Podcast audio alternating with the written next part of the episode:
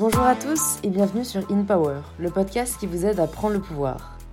Aujourd'hui, j'ai l'honneur de recevoir non pas une, mais deux invités. Élise et Julia, les fondatrices de Fresh, le média 100% réseaux sociaux qui montre des meufs, des vrais, que vous avez déjà dû croiser sur Facebook. Aujourd'hui, Élise et Julia ont fondé leur boîte, en indépendante, et sont prêtes à conquérir le monde. Mais ce monde, elles n'y ont pas toujours trouvé leur place, et on discute dans cet épisode du cheminement qu'elles ont dû mener pour réussir à la trouver. L'importance de s'écouter et de ne pas repousser la prise de décision et la mise en place des changements que l'on sait être nécessaires. Élise et Julia, ce sont aussi des vrais girl boss qui n'ont pas peur de leur ambition et qui, au contraire, consacrent toute leur énergie à faire de cette ambition une réalité. Elles nous partagent les clés de la réussite de leur business et comment elles ont réussi à créer le média le plus suivi sur les réseaux sociaux et ce que c'est de travailler avec sa meilleure amie. Cette conversation était vraiment extrêmement agréable et enrichissante. J'espère vraiment qu'elle vous donnera de l'inspiration et de la motivation, quel que soit le projet que vous menez. Si c'est le cas, n'oubliez pas de laisser un petit 5 étoiles ainsi que quelques lignes sur pourquoi vous appréciez InPower. Je lis chaque commentaire et ça me touche beaucoup. Merci à chacun et chacune d'entre vous et je vous retrouve tout de suite pour cette conversation avec Élise et Julia.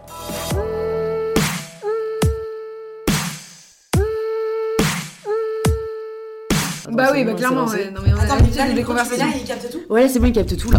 Bah j'avais, en fait, vous êtes les deuxièmes que je fais. Putain, c'est c'est vraiment le bordel quand même.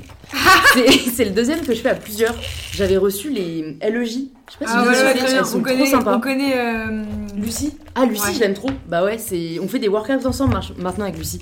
Bah, elle est dans le- la salle de sport de notre meilleur pote. Ah ouais, c'est son Elle coach. se fait coacher par, euh, par Non, c'est pas son coach, mais c'est le, c'est le patron de la salle. Ah ouais, parce qu'elle m'a La dit. source, euh, tu vois ce que c'est ou pas? Bah ouais, elle m'en a parlé, ouais. Ouais. Il faut, Faut que qu'il j'aille- il faut- y aille. Bah ouais, elle m'a dit. Grave, la, bon, vas-y, on la dernière fois, on est contact, allé à, à ma salle et maintenant on va aller. La prochaine fois, c'est à la sienne. donc, Bah, euh, c'est la salle de notre meilleur pote, genre. Bah trop cool. Ouais. Donc c'est aussi une espèce d'ami- de, de team entrepreneur, Ouais, euh, ouais, même on a dans. que beaucoup de Exactement. potes, euh, Bien sûr. C'est Bah, par c'est la des vos force potes des d'avant choses. ou pas? Ouais. Oui, oui. C'est depuis. Julia elle le connaît depuis. 10 ans. Ouais, moi aussi. 10 ans. Et alors, commencez par nous dire comment vous vous êtes rencontrés. Attends, ça tourne là? Ah, ça tourne là. Ok, ok, génial. Fou rire. Bah déjà, on s'appelle Élise et Julia. Ouais, déjà, c'est une belle dire. chose à savoir quand même, parce que c'est le point de départ de tout, nos prénoms. Euh, nous, on est meilleurs amis depuis le lycée. Euh, moi, j'ai grandi dans le 93 et en fait, pour avoir un bon lycée, je me suis dit qu'il fallait que j'aille en privé dans, à Paris. Ouais. Donc j'étais, je suis tombée dans un lycée qui était en face du sien, qui s'appelle Sainte-Ursule, Louise de Bétigny, un lycée catholique. En vérité, ils sont assez open euh, à d'autres religions dans Trop les cool. lycées euh, catho. Parce que nous, on avait aussi dans un catéchisme, collège cat- euh, catho. Ouais, avec catéchisme Ah, aussi. t'avais mais Ah, catéchisme. j'avais catéchisme, mais j'y allais à fond et je foutais la merde en catéchisme. Genre, je disais, bon, les gars, Jésus est juif. et, euh, et voilà.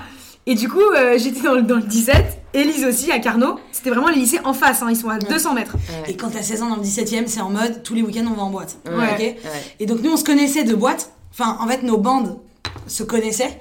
Mais on était un peu ennemis, il y avait des frictions. C'était en mode, euh, eux c'était un peu bon les fraîcheurs, euh, machin, et nous Ouais. on était un peu les populaires mais intello. Ouais. Ok. En mode, on, on chiait un peu sur l'argent, euh, on, on était dans ce milieu hyper aisé, mais on comprenait pas ce qu'on foutait là, on était un peu vénère. Et du coup, on s'aimait pas par définition avec Julien. Ouais. On était un peu team Par la ennemi, force tu des vois. choses. Genre, on se croisait en soirée parce qu'on on avait des amis en commun et on se regardait mal, tu sais. Et au final, un jour, par la force des choses, on, a, on s'est parlé. Et on s'est dit, euh, bah, t'es sympa en fait, Ouais. t'es pas une pute, tu on s'est vois. retrouvés seuls dans un fumoir. Ouais. Donc du coup, on s'est dit, bon, viens, on se parle. Ouais, genre, bon, vas-y, brisons la glace. Ça va, Élise Et en fait, on a parlé toute la nuit. Ouais. En mode, euh, all night, on était en mode, mais c'est un coup de foudre euh, Coup de foudre amical, Amical, direct, ouais. Ok. direct. Carrément. Et après, en fait, tout de suite, on est devenus potes, mais pas parce que euh, on se trouvait sympa en tant qu'amis. En ça, fait, c'était on, en première, hein, quand même. Hein. Ça remonte. Ouais, on avait 16 ans. Ouais. En fait, on est devenus potes surtout parce qu'on comprenait pas trop, on se sentait un peu outsider, tu vois. On était en mode, mais qu'est-ce qu'on fout là Euh, J'avoue que je te suis sur Twitter, moi aussi je te suis sur Twitter, j'adore tes tweets, quand tu te fous de la gueule de la société dans laquelle on vit et tout. Et en fait, ça a été comme un coup de foudre, mais professionnel déjà Ouais. de la- à la base. Parce que dès qu'on est devenus potes, on se voyait genre, on va dire une fois par mois, et on allait, on allait prendre un café et on écrivait des trucs. Mhm. Genre, euh, on se disait, vas-y, il faudrait trop qu'on écrive un livre sur euh, ce milieu hyper euh, 16e, 17e, 8e parisien, euh, hyper aisé, qui est complètement nimp en fait. Ouais. Euh, ou alors. euh, Bah, un jour, moi je me rappelle d'une anecdote, c'est que Elise, elle, elle, elle écrivait des tweets, mais à mourir de rire, vraiment, qui me tuait. Et euh, on a commencé à devenir potes et je lui ai dit, je pense qu'il faut faire un livre de tes tweets. Il faut publier tes tweets. Genre, euh, on fait le truc ensemble, tu vois. Et, et après, on s'est dit, euh, bon, vas-y, on va peut-être pas faire ça, mais par contre, on va faire genre une, une web série. On voulait faire une série sur Snapchat. Enfin, on voulait faire des trucs nimp. Ouais, vous aviez des Mais- idées, quoi. Voilà, exactement, Ouais. mais toujours dans la dénonciation de, des travers de notre société Ouais. et de notre génération. On s'attaquait pas aux, aux générations au-dessus, c'était vraiment genre, euh, c'est quoi avoir 16 ans, 17 ans, 18 ans euh, en 2000, euh, je sais plus. Ouais, je sais plus combien. On était en méga bad et en fait ça nous faisait trop chier que à cette époque-là, mais je pense que c'est encore le cas aujourd'hui, il y avait tous les jours des milliards de livres qui sortaient en mode euh, la génération Y, euh, euh, comment les décrypter et nous on était en mode Écrit mais- par des boucs de 60 ans. Voilà, qui exactement. aucune idée, écrit par des vieux et on se disait mais attends d'où ce mec il sait ce que moi je ressens. Ouais. Donc on était grave dans cette euh, Ouais, ouais, ouais. En fait, on se disait, on se met pas à sa place, donc qu'ils se mettent pas à la, à la nôtre, tu vois. Et du coup, euh, bah, c'est parti comme ça. Et euh, on a fait nos études, on est devenus trop potes et tout ça. Et un jour, on s'est fait repérer euh, pour euh, animer une émission de radio. Ok? C'était sur RCJ, donc la radio de la communauté juive. Faut rire. Ok? Il y avait des rabbins en régie et tout, alors qu'on parlait que de cul et de masturbation, tu vois? Et du coup, euh, bah, en fait, on révélait un petit peu. euh, Enfin, en fait, vraiment, on parlait de sujets qui nous paraissaient totalement évidents, qui étaient genre nos vies, à savoir genre les petits copains, euh, je sais pas, la vie en général, et ça marchait de ouf. Et c'est comme ça qu'on est devenus vraiment potes parce qu'avant on était juste potes. Enfin, on se voyait de temps en temps, mais on tâtait le terrain, tu vois. Ça faisait genre 2-3 ans qu'on était en mode on s'adore, mais qu'est-ce qu'on fait? Je sais pas. Ouais, ouais, bah en même temps, euh, on est... enfin, vous étiez jeune et on pense Ouais. pas forcément tout de suite à comment on concrétise. Carrément. Moi, je me demande juste un truc par rapport à ce que vous me dites, c'est euh, comment vous avez vécu le fait en soi, quand même, de pas être bien dans le milieu dans lequel vous étiez? Enfin, tu vois, à part Mais- écrire un peu dessus, est-ce que ça a été difficile à vivre? Est-ce qu'il y a eu un peu une remise en question euh? Ça n'a pas été difficile à vivre dans le sens où on était dans un milieu très privilégié. Donc, on voyait pas d'horreur, on galérait pas. Oui. Enfin, Hmm. on galérait intellectuellement parce qu'on se disait je me sens out de, de ce truc, j'appartiens pas du tout à ce milieu. Mais je pense que tous tous les jeunes dans tous les milieux, ils vivent des trucs de JPP, je me sens pas comprise. Mais Ouais. moi, je lis plus ça au système scolaire, au système éducatif français, que aux, aux classes sociales, si tu veux, ou qu'à un sûr. environnement euh, euh, particulier. Mais moi, j'ai énormément souffert à l'école. J'ai détesté cette expérience. C'était pour moi un enfer euh, des plus totales. Mhm. Euh, voilà. Ok. Ouais. Et, Et, moi, et c'est beaucoup sur ça qu'on parle. moi contrairement, contrairement, j'ai j'ai pas haï mes études, mais en fait, j'ai compris les failles de ce système et je les ai euh, totalement, euh, je les ai ken en fait. Hmm. les failles. Enfin, j'ai. Si tu veux, en fait, j'ai, je viens du 93 et tout, et donc euh, j'étais dans le lycée dans le, dans le 17e, ce qui m'a valu une année horrible de. J'étais derrière de la classe en fait, parce qu'il faut savoir qu'il y a une grande dif- différence de niveau entre les lycées de banlieue et les lycées parisiens. Et je me disais, ok, il y a une faille dans le système, c'est sûr. Et en fait, d'année en année, je, je- j'allais de plus en plus loin dans les études et je, je, je niquais le système en fait trafiquant tous mes dossiers. Et j'ai fini à l'ESCP, tu vois. Alors que je venais de rien. Mais tous les ans, meuf, je trafiquais tous mes dossiers pour rentrer. Mais genre, je suis une malade de Photoshop, tu vois. Ouais. Et en fait, no- notre expérience du coup d'études, elle a le même, euh, le même point de départ qui est genre, il y a un problème, mais on l'a vécu différemment, c'est sûr. Ouais, ouais. Non, je comprends totalement. Et, mais tu vois, ce que je trouve dingue, c'est que je trouve que tout le monde est d'accord pour dire que ça marche pas. Ouais. que ceux qui s'en sont bien sortis, que ceux qui ont eu moins de chance. Ou tu vois, enfin, pareil, même moi, aujourd'hui, euh, j'ai pas eu, j'ai pas du tout mal vécu euh, en soi le système scolaire, mais aujourd'hui, après coup, en ayant trouvé un peu ma voie, je me rends compte que c'est vraiment pas au système scolaire que je le Mhm. dois. Sûr. Et qu'il faut avoir sûr. une chance pour, en fait, Exactement. se rendre compte de quel est un peu le, le moyen de trouver ce que t'aimes, mais pourquoi on l'apprend pas en cours, tu Et vois? c'est aussi en en fonction des personnalités des gens. Élise, c'est bon, c'est ma meilleure amie, mais c'est la personne la plus brillante que je connaisse déjà dans un premier temps. Et en fait, pourquoi elle ne fitait pas avec le système scolaire? Parce que c'est une meuf, on lui fait pas. Donc, elle avait en fait tous les jours, je pense, envie de dire au prof, mais allez vous faire foutre, genre. Ouais. C'est quoi ce truc? En fait, moi, mes parents, toute mon enfance, ils m'ont dit l'école, c'est magique. C'est genre, tu apprends, c'est un puits de savoir, c'est incroyable. On m'a dit pareil pour la fac, on va t'apprendre à te construire intellectuellement. Et à, chaque, à chacune de ces étapes, j'ai découvert que pas du tout. Qu'en fait, euh, je dois juste tout apprendre par cœur, je devais tout recracher, que les profs, il n'y a aucun moment où ils essayent d'avoir un- une once de pédagogie de comment ça va à la maison, comment ça se passe, euh, est-ce que tu vas bien en ce moment, enfin t'as 15 ans, t'es en train de grandir, euh, Mm. raconte. Ouais, Il n'y ouais. a jamais eu ce truc. Et en fait, c'est ce manque de pédagogie qui nous a donné envie de faire ce métier, je Exactement. pense, dans la vie. Mais il y a une question fatidique qu'on nous pose euh, au sortir de la seconde, c'est est-ce que tu veux passer en, en S, en L ou en ES Ok, Comment, mais ça, ça revient comment tu sais à 15 ans si tu veux être médecin ça, comment tu sais? Moi, par exemple, et Elise aussi d'ailleurs, on a fait L, ok? Donc L, c'était vraiment les gros branleurs hein, Ouais, qui faisaient L à l'époque. Alors que moi, j'adorais lire, enfin j'étais en mode L, c'est chambé, tu vois. Trop bien. Et aujourd'hui, j'ai 25 ans, donc ça fait 8 ans que j'ai passé, euh, enfin, que je suis- j'étais au lycée. Euh, aujourd'hui, bah, je commence à kiffer les chiffres. Tu vois? Parce qu'en fait, j'ai mûri et que, genre, au final, peut-être que je, si on me posait la question aujourd'hui, bah, je ferais S, tu vois, l'année Ouais, prochaine. Et ça, c'est avec la, la, La maturité. la maturité, exactement. Et quand t'as 15 ans, tu sais pas ce que tu veux branler de ta vie, tu vois. ouais. Mais ça, tu vois, c'est le problème du système français. Qui, il y a un déterminisme du fait de la voie que tu as choisie. Ouais. J'en parlais sur un autre podcast, mais en Angleterre, c'est hyper différent. Parce qu'ils ont une conception de, de ton potentiel qui n'est pas liée à ta formation. Mhm. C'est-à-dire que moi, j'ai une amie qui est à Oxford en musique, Ah, qui se retrouve à bosser dans la finance. Parce que, en fait, c'est. Ton, ton éducation et ta formation donnent juste des, des indications sur ta personnalité Mhm. et, et tes compétences humaines qu'on recherche dans une boîte, alors qu'en France, on est là, tu vas étudier les mathématiques, Ouais. tu vas devenir prof de maths, et puis c'est tout. Alors que, euh, ouais, mais du coup, euh, ça dit d'autres choses sur moi aussi. Enfin, Exactement. ça veut pas dire que je peux pas faire autre chose. Et en soi, je pense que les podcasts et les parcours des gens montrent vachement que, que tu peux te former à tout. Bah oui, c'est pas juste les parce que de t'as fait deux ans de maths. Mais que- même au-delà de ça, je pense qu'il y a un problème de confiance en soi. Mm. En fait, dans nos études, on ne nous donne jamais confiance. Et encore, nous, on a grandi dans le 17e. En fait, j'ose même pas imaginer Grave. comment ça se passe pour des gens qui ont eu moins de chance à leur naissance. Ouais. C'est-à-dire qui ont des parents qui peut-être ne parlent pas français, qui ont des parents qui euh, peut-être n'ont pas les moyens de leur euh, payer des cours particuliers, Oh, bah, bien de sûr. leur payer des conseillers d'orientation qui vont les conseiller, qui vont les orienter. Euh, et c'est ça qui nous rend ouf. Et c'est pour ça qu'aussi on fait ce métier aujourd'hui. C'est parce qu'on se dit si on est tout en haut, on va faire en sorte que tous les trucs qui nous ont traumatisés quand on était petite, ben, c'est un peu une vengeance. hein. Ouais. Tous les trucs qui nous ont traumatisés quand on était petite, bah, on va essayer de les régler. Tu vois, de- de- d'infiltrer un peu ces mondes et de les régler là. C'est pour ça qu'on on essaye au maximum de rencontrer des membres du gouvernement, de, de, de- d'infiltrer un peu ces milieux pour leur dire les gars, Il y a un problème. il y a un problème. Et c'est relou. Ouais, je comprends. Et est-ce que vous aviez déjà un peu euh, cette euh, niaque, euh, on va dire, et cette volonté de faire changer les choses au lycée ou à la sortie du lycée, Wow. où vous êtes passé un peu par la phase où j'en suis, qu'est-ce que je fais là? Ah non, mais moi j'étais la, la, la, le- la révolutionnaire de- du lycée. J'étais déléguée tous les ans. Ouais. J'étais euh, une malade mentale, je faisais des révolutions en classe, je, je, je réveillais les, mes, mes camarades, mes potes, je leur disais Allez les gars, on se lève là, il a dit nimp le prof, hein, on peut pas se laisser faire. Ouais. À la fac, pareil, j'étais une rebelle euh, gravissime. Mhm. J'ai vu, euh, j'ai noté euh, que tu avais écrit sur ta feuille de ton dernier examen, qu'est-ce que je fous là? Bah oui. En boucle, qu'est-ce que je fous là, qu'est-ce que je fous là, qu'est-ce que je fous écrit là? Ouais. Mais oui. C'est un truc de ouf. C'est- J'adore, c'est genre un peu la révolution réincarnée. Bien euh, sûr. Non, mais ça, c'est une anecdote de malade parce que juste après, t'étais donc en partiel, t'écrivais qu'est-ce que je fous là, qu'est-ce que je fous là, qu'est-ce que je fous là, et on a reçu, parce qu'on va vous raconter après comment ça s'est passé pour euh, Fresh, on a reçu en fait le message du PDG de Minute Buzz qui nous disait ok, on y va, on fait le projet. C'est ça en fait. Ah, vraiment, Dans la journée, jour elle est Le- sortie le- de. À l'instant même, je- j'étais en copie blanche, j'étais en mode Il faut que j'arrête, je suis trop malheureuse. Ouais. Et je sors, je vois 10 appels manqués, vous créez fraîche. Ouais.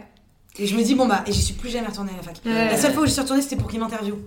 Ils faisaient, ils faisaient des interviews de gens qui avaient fait la Sorbonne et qui avaient réussi. Et ils m'ont appelé. Je leur ai dit, je peux vous dire, vous êtes des gros connards parce que toute ma scolarité, vous m'avez fait me sentir mal, vous m'avez abandonné. Ouais, Et là, bon bah, je suis devenue une meuf de la Sorbonne qui a réussi. Ouais, ouais, ouais. C'est ça. Bon, du coup, dites-nous alors, euh, avant Ouais. ce petit message, comment du ça coup, fait alors, on, on faisait cette petite émission radio pendant nos études là qui marchait plutôt bien. Ça s'appelait La Bande à Carla. C'était vraiment, on était trois autour d'un micro en fait et on racontait nos histoires. Et euh, ensuite, au sortir de ça, moi j'aimais bien la radio donc j'ai fait mon stage chez Énergie. J'ai passé un an là-bas en tant qu'animatrice le soir de la libre antenne. Je vous laisse imaginer la stigmatisation d'être une femme euh, dans une émission radio, surtout pour les jeunes. C'était en mode genre, tu es une meuf donc tu vas parler de cul. Euh, T'es une meuf donc tu vas parler de sujets légers, tu et puis tu vas rester au standard aussi. Tu vois, donc ça c'était un truc que j'ai mal vécu, donc je me suis dit les médias, il y a un gros problème. Mm. Et pendant ce temps-là, Elise est devenue influenceuse. Mais À côté de mes Snapchateuse. Ouais, en fait, Exactement. Snapchat, j'ai fait une vidéo un jour sur Snapchat, je l'ai publiée sur Facebook. Enfin, un pote m'a dit, mets-la sur Facebook cette vidéo parce qu'elle a les galeries et tout. Je l'ai mise sur Facebook et ça, c'était sur mon profil privé, tu sais. Mais ça a fait des centaines de milliers de vues. Et euh, après, bon, bah, je me suis dit, ok, sympa, je vais continuer à faire des petites vidéos sur mon Insta. Euh, Puis j'ai des vidéos sur Facebook qui ont commencé à faire des millions de vues. Euh, donc je me suis dit, bon, bah, sympa. Ouais. J'ai commencé à avoir plein d'abonnés sur Snapchat. Et là, les marques ont commencé à m'appeler, genre. euh, Mais vraiment, c'était des petits coups de chance. Genre, je rencontrais un mec une fois qui bossait dans une boîte de prod, qui me rappelle un mois après, putain, tu sais que meuf, il y a ce nouveau truc là où on fait appel à des jeunes avec des marques. Enfin, ça n'existait pas trop l'influence. Donc, euh, je, je commençais à faire des petites pubs pour Caprice des Dieux, pour des marques de téléphone.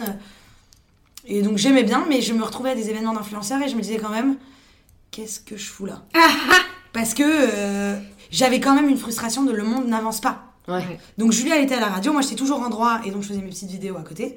Et on s'est dit un jour, bon viens, on se réserve tous nos après-midi là pendant six mois Mm. et on construit un projet. Et on va aller le vendre, je sais pas, à France Inter, à Combini, on voulait une, une web radio en fait. Ouais. Une Ouais. radio ou une web radio? On construit ce projet et tout. Et un jour, je tombe sur un message Facebook, sur un statut Facebook euh, d'un mec qui me suivait parce que je faisais des vidéos, qui était le patron de Minute Buzz, et qui a mis une annonce en mode euh, Je cherche une fille pour créer un média féminin. Et ça m'a énervé parce que moi je suis tout le temps vénère.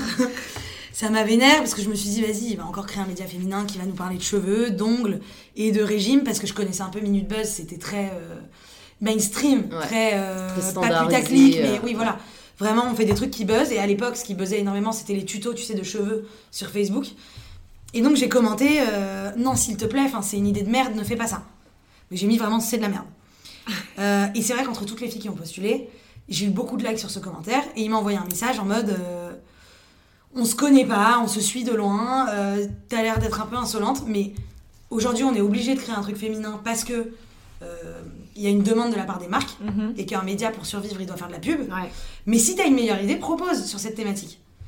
Donc là, j'ai appelé Julia, je lui ai dit bon, il y a ce cum. Il y a ce cum là qui veut créer un média, c'est TF1, euh, bon, de toute façon, on le fera jamais. On sera jamais prise, enfin, ça, c'est c'est pas notre, euh, Notre ADN. Ouais. notre ADN. Donc, viens, on se voit ce soir, euh, après Shabbat. C'était Shabbat. on se voit ce soir, on se rejoint après le dîner et puis on voit euh, ce qu'on peut faire. Donc, on se rejoint.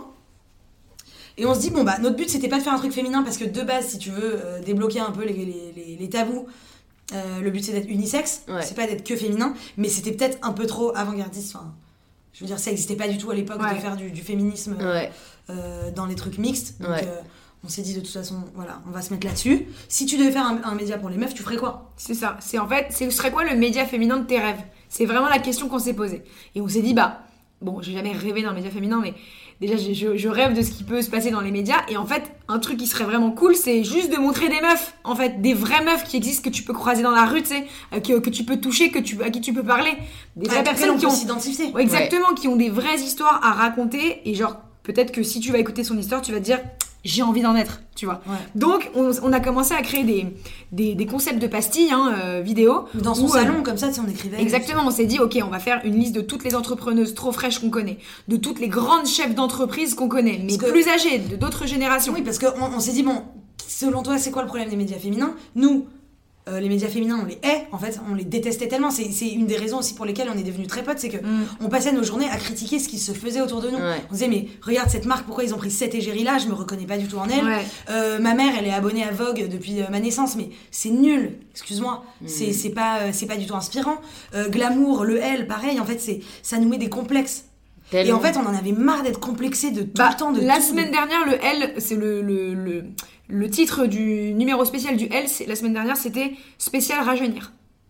Donc, enfin, est-ce que c'est un but dans la vie de devoir rajeunir, de Mais- devoir paraître plus jeune que mon âge? Mais en fait, vraiment, mais là, de ce que vous disiez, de, de les problèmes dans les médias euh, féminins, c'est clair. Moi, direct, ce qui m'est venu à l'esprit, c'est que elles ne font exister les femmes qu'à travers leur physique. Ouais, c'est Oui. ça. Genre, pour moi, ça a toujours été vraiment incroyable, l'objectification de la femme Ouais. Oui. dans les médias. Et le seul truc que ça crée, c'est que nous, entre meufs, on devient concurrentes, Mm. on se déteste, nous-mêmes personnellement, euh, enfin, les meufs ne s'aiment pas. Ouais. Ah, mais Elles s'aiment pas entre elles et elles s'aiment pas de en bataille, elles. hein. Bien sûr. Voilà. Donc on s'est dit, vas-y, on a le truc de, on a détesté nos études, enfin, t'as aimé toi Julia, mais on a galéré. Donc on a besoin de modèles au- à ce Ouais. niveau-là. Donc on va interviewer des businesswomen. On a ce problème de, on n'aime pas nos corps. Donc on va interviewer des meufs qui aiment leur corps et qui vont le dire et qui vont rassurer les meufs. On va interviewer, euh, il y a le tabou du porno, de la masturbation, donc on va trouver des meufs qui vont juste, des meufs comme nous, qui vont en parler. Bref, on crée des petites pastilles. On se dit, bon bah comment est-ce qu'on peut l'appeler ce média euh, Ouais. Euh, Comment- le on dit meuf, le genre de truc, tu sais, que Ouais, je vais vouloir le mot. Genre, Ouais, c'est le ça. truc où t'es là, ça. On ah, se dit- ça. tu vois, Exactement. genre. Et on tu se pas dit satisfaire de peu. Exactement. De ouf. Et on se dit genre, comment on, comment on qualifie une meuf qui est, qui est archi cool, qui est, Qui est qui fraîche, stylée, quoi. Enfin, tu vois. On se dit, bah, en fait, on n'arrête pas de dire, elle est fraîche, elle est trop fraîche, ou je suis trop fraîche d'avoir fait ça, ou truc. Et on a appelé ça fraîche.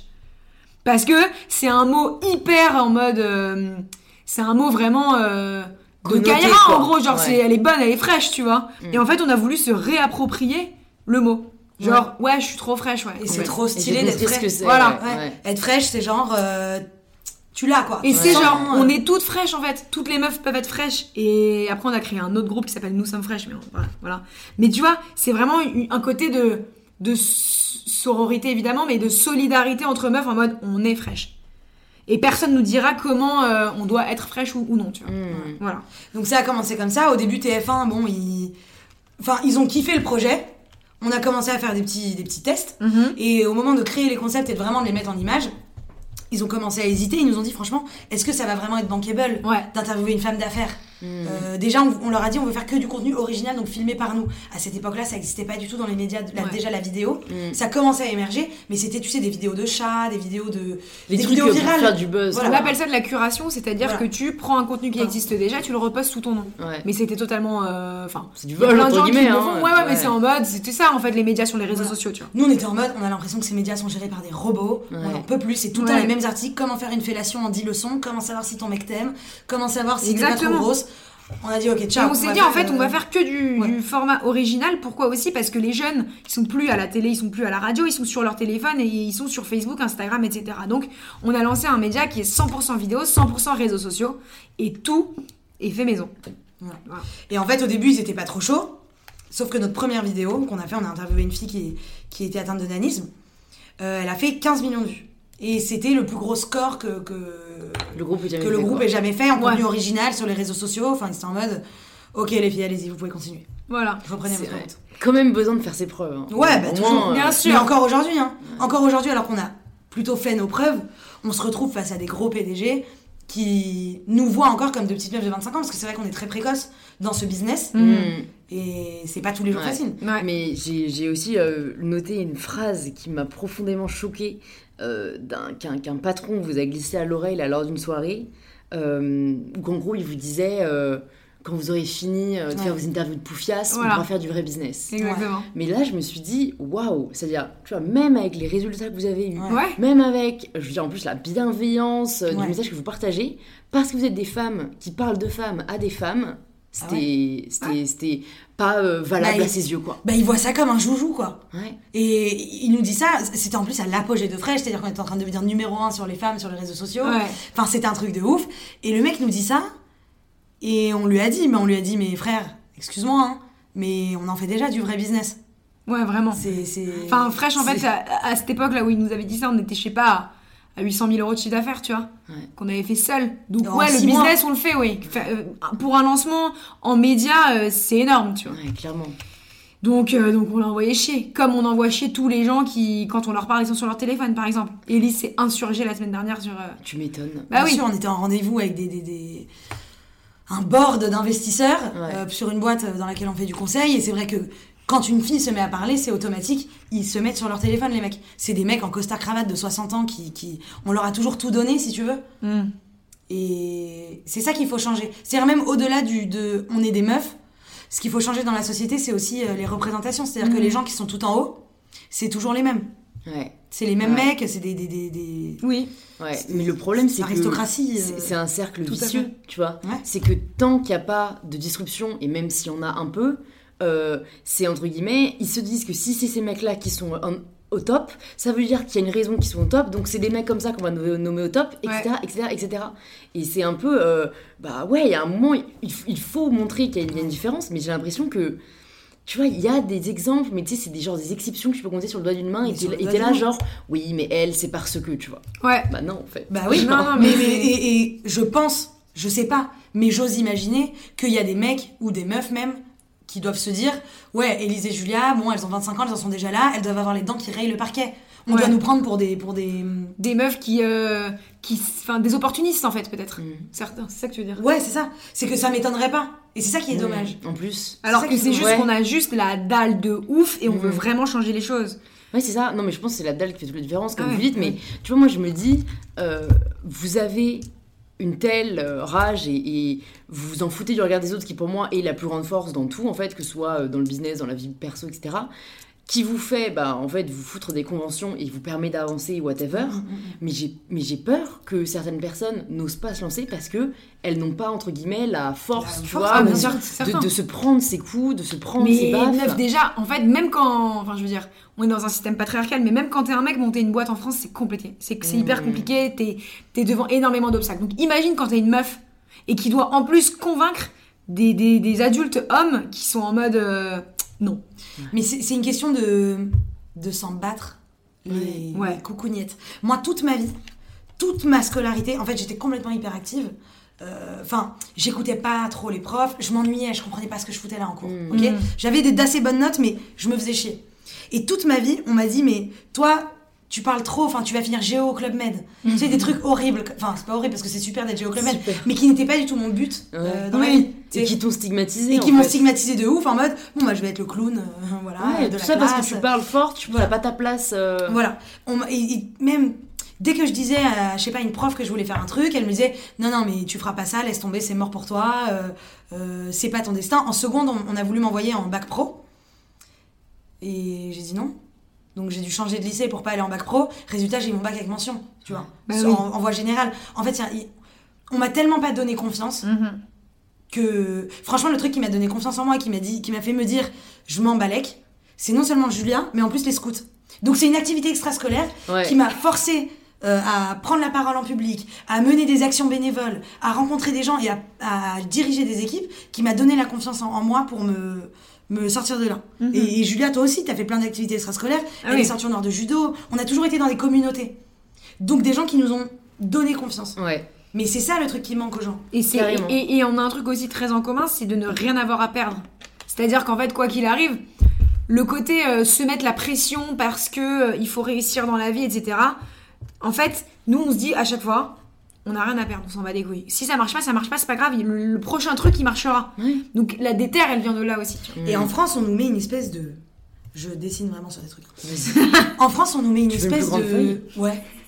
Attends, sur le dos de mon exposé, personne Les meufs En. France, on nous met une espèce de phobie de l'échec. Ouais. Grave. C'est un truc de. J'ai redoublé quatre fois, hein, quand même. Trois fois. Euh, Et aujourd'hui, j'ai une entreprise qui marche très bien. Et on s'en fout. Ouais. Mais depuis que je suis petite, on me dit que si je redouble, c'est la fin du monde. Exactement. Bon, déjà, le redoublement, en vrai, je crois que je trouve que ça sert pas à grand chose. Bah, je parle, Ça, c'est un truc enfin, punitif. C'est parce euh, qu'encore une fois, ils pensent que ta capacité réside dans l'apprentissage de concepts. Ouais. Mhm. Donc ils sont là, jamais tu n'as pas compris ce Ouais, concept-là, réapprennes. refais-le. Mais moi, je trouve que déjà, c'est hyper euh, assez euh, traumatisant comme expérience dans le sens où quand t'es jeune, un an, ça fait la différence. Bah oui. Moi, quand on me disait Oh, t'es mignonne, t'as 9 ans, non, j'ai 8 ans, tu sais, c'est- tu le vis mal. C'est-à-dire qu'il y a une identité, t'as des amis, t'as des gens que tu connais. Donc là, c'est en- c'est encore plus, tu veux Mais te stigmatiser. Je suis totalement d'accord. c'est- Mais surtout que. Mais même ce concept, tu sais, de, de euh, ouais, euh, si tu fais ça, tu vas te griller dans le milieu. Ah oui. Tu sais, ce, ce phénomène de euh, si tu fais un faux pas, euh, Si ça va pas savoir. côté, en fait, même Et pas un les faux gens pas, vont- un pas exactement. différent. Exactement, bah, c'est, bien sûr, je vais en venir ici à cette Alors que idée. c'est justement le contraire. Alors que, enfin, si tu fais ça, tu vas te griller, euh, les grands patrons vont, vont te reconnaître et ne vont pas te donner ta chance, ou... euh, mais on s'en bat les couilles, en fait. Dites à vos chance, N plus fait. 1, les gars, vous faites de la merde s'ils font de la merde. Mais même quand j'étais étudiante, moi j'étais en droit, euh, et on me disait des trucs, je voulais à un moment, je me disais, bon, est-ce que je ferais pas un petit Erasmus, tu vois? Et on me disait, oh là là, mais non, il faut pas que tu fasses Erasmus, parce qu'après, quand tu rentres, c'est hyper mal vu, Ah oui. plus personne ne veut de toi dans les masters. Ça fait la meuf qui, en gros, s'est touchée un an à l'étranger. Oui, Exactement. Alors Et que- j'étais en mode, mais attends, est-ce qu'il y a un moment où on va juste nous laisser s'épanouir? Ouais. dans cette vie S'il vous plaît. Oui, et on m'a mis cette pression des études toute ma life. Mes parents pas trop, mais la société. Mm. Donc ça, ça va, ça va loin. C'est-à-dire que au-delà de la pression familiale, t'as une pression de la société qui est horrible sur les études. Et en fait, j'ai trouvé mon taf sur une annonce Facebook. C'est quand même. Et le mec, je le remercierai toujours, en vrai, Ouais, malgré Maxime, tout. ouais. euh, Maxime Barbier, il s'en est foutu de mon CV. Mm. Il m'a dit, tu sais quoi? Il nous a dit, vous êtes pas con, venez. Ouais. Genre, vous avez un projet, c'est viable, euh, on y va. Ouais. Peu importe votre diplôme, il nous a même pas demandé ce qu'on faisait dans la vie, il s'en foutait. Ouais, ils s'en foutaient. Il était en mode oui, bon bah. Alors qu'on était prête à lui mentir. Il était prête à lui mentir. prête à lui faire un Bah Photoshop oui, on était prête à lui dire, bah on sort de Harvard, Un vraiment. Photoshop la de ton on CV. mais, mais au final, ils nous ont même pas demandé parce qu'ils s'en battaient les Et couilles. nous Oui, aujourd'hui, quand on recrute, on regarde même pas. Ouais. Ouais, non, mais heureusement, j'entends de plus en plus de gens faire ce genre de pratique. Mais c'est vrai que moi, je me suis toujours dit, euh, faudrait qu'il y ait un entretien et c'est tout. Enfin, Ouais. Je trouve qu'en 10 minutes, bon, un peu plus c'est mieux, hein, mais Tu le en sens. 10 minutes, C'est tu, la C'est la personnalité, c'est c'est les idées, l'énergie, la Exactement. niaque, enfin, tu vois, c'est. L'énergie, ouais. Tu vois le fit assez rapidement en fait. Bon, après, évidemment, si tu veux être avocat ou médecin, oui, il te faut un diplôme. Ouais, oui, t'as besoin de connaissances. médecin, euh, oui, t'as besoin de connaissances hyper concrètes. Donc ça, je comprends. Et encore, j'aurais beaucoup de choses à dire sur le système parce que mon frère a fait médecine, c'était horrible.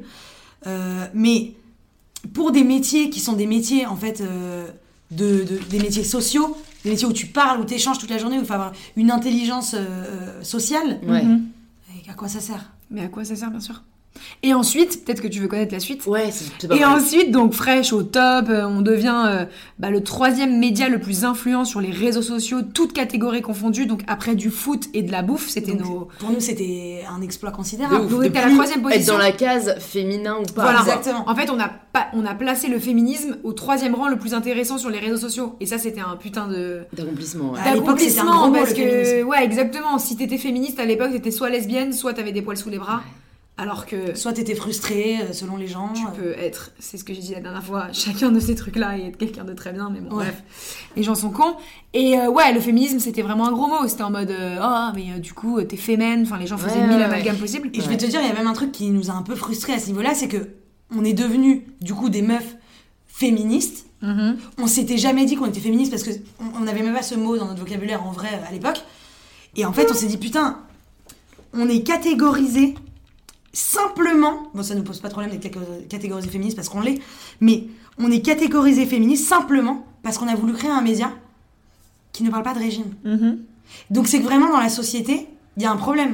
Ouais, Parce maintenant que tu le dis, euh, c'est très vrai. Les, les rédactrices beauté, on ne dit pas qu'elles sont féministes, mais Ouais. quand tu parles de sujets qui ne sont pas, entre guillemets, superficiels, et que tu as du coup un engagement, bon, t'es féministe, mais en Ouais. soi, encore une fois, tant mieux, vu que c'est l'égalité Oui. homme-femme, mais c'est vrai alors que c'est assez incroyable, Ouais. parce que, encore une fois, les hommes, quand ils vous collent cette étiquette, c'est pas juste égalité homme-femme, c'est genre, euh, elles veulent prendre la place des hommes, Ouais. ou c'est quelque chose. Alors que nous, on est les premières à dire ce truc doit se faire avec les mecs. Ça sert à rien de d'essayer de se convaincre entre nous vu qu'on est à peu près toutes convaincues. Oui, Ouais. bah oui. Il faut qu'il y ait les mecs avec nous. Si t'es une meuf, t'es pour les meufs, enfin, ça paraît logique. Ouais, T'as pas une meuf qui va dire non, c'est vrai que l'homme est supérieur à la femme. On a absolument besoin des mecs. C'est comme euh, euh, l'antisémitisme, imaginons. Je prends mon exemple.